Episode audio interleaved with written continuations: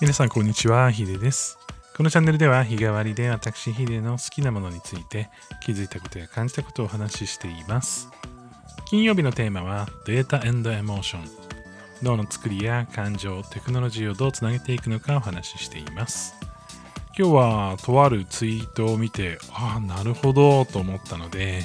そのツイートについてお話をしていきたいなというふうに思っています。えー、とまるね、こうちょっとかいつまんでお話をすると、まあ、発達障害のお話で、発達障害のせいでうまく動けないっていう場合、まあ、うまくいかないとかね、そういったことをあのよくよく観察してみると、発達障害だから動けないのではなくて、発達障害によっていろんなところで傷ついてしまって、まあ、その傷が多すぎて、まあ、無意識に、まあ、これ以上はもう傷つきたくないよっていう防衛本能のもとこう動けなくなってしまうっていう人が結構いるよねっていうお話でこの話いや本当なるほどと思ったんですけれども、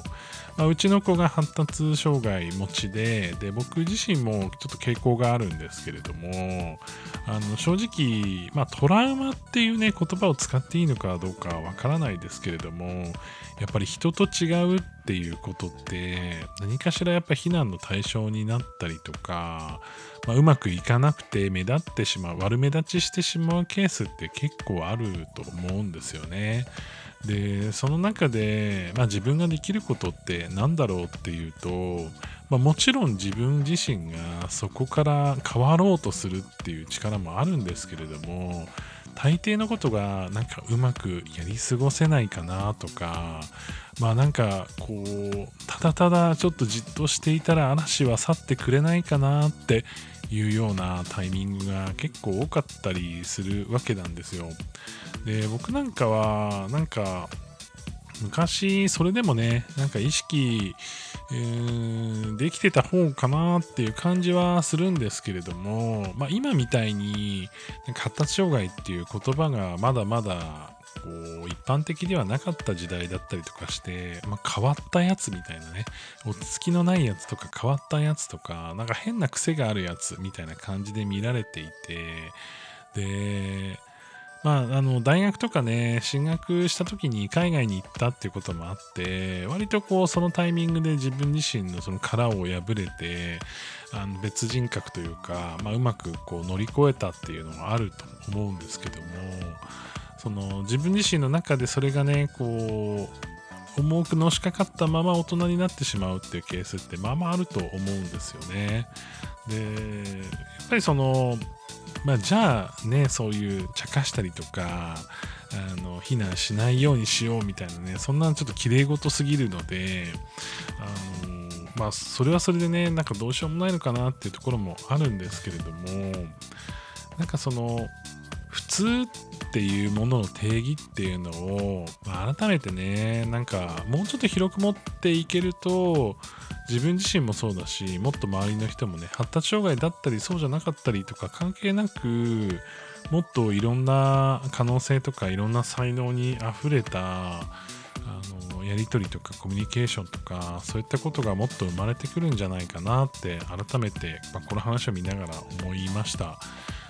なんかその発達障害だからできないっていうことよりは発達障害であることによりマイノリティである、まあ、発達障害じゃなくてもそうですね。何かしらマイノリティであるということは、まあ、常にその普通じゃないというこうストレスにさらされていて普通じゃないということは、まあ、黙った方がいいっていうふうに考える人っていうのも一定数いるんですよね、まあ、僕自身も本当にそうだったなというふうに思います、まあ、昔はね今でこそねこうパソコンとかこうねこう配信とかそういうのができるとすごいってなりますけどインターネットができる子とか、えー、パソコンが得意な子ってオタクでもうなんかちょっと変わった子だよねみたいな時代もあったわけですよ。でまあそういうのをね今例えばその時にもっと例えばこう電子工作とか、えー、こうハマった例えば折り紙とかもそうですけどもそれをもっと肯定できる感情環境だったら僕はねその道に進んでたかもしれないじゃないですか。でそれはねすごくあの感じますね。でうちの子がその発達障害だけど自分で認知をしていてでかつですね今やっていること例えばこうすごいパソコンでこうプログラミングでなんか作ったりとか音楽作ったりとかっていうのはすごい周りが肯定してくれているんですね。大人が思う以上に子供たちがすごい肯定していてかつその中でやっぱりねこう YouTube の文化があるのかもしれないですけれどもやっぱすごいことだっていうふうにみんなの中で見えているしそれで友達ができて LINE でつながってみたいな感じになっているので、まあ、次の世代はね絶対この何て言うんだろうな何かができることに対してもっと寛容だったりもするしなんかこう発達障害だから普通じゃないからダメだっていうことではなくてそのストレスじゃなくてもっとねその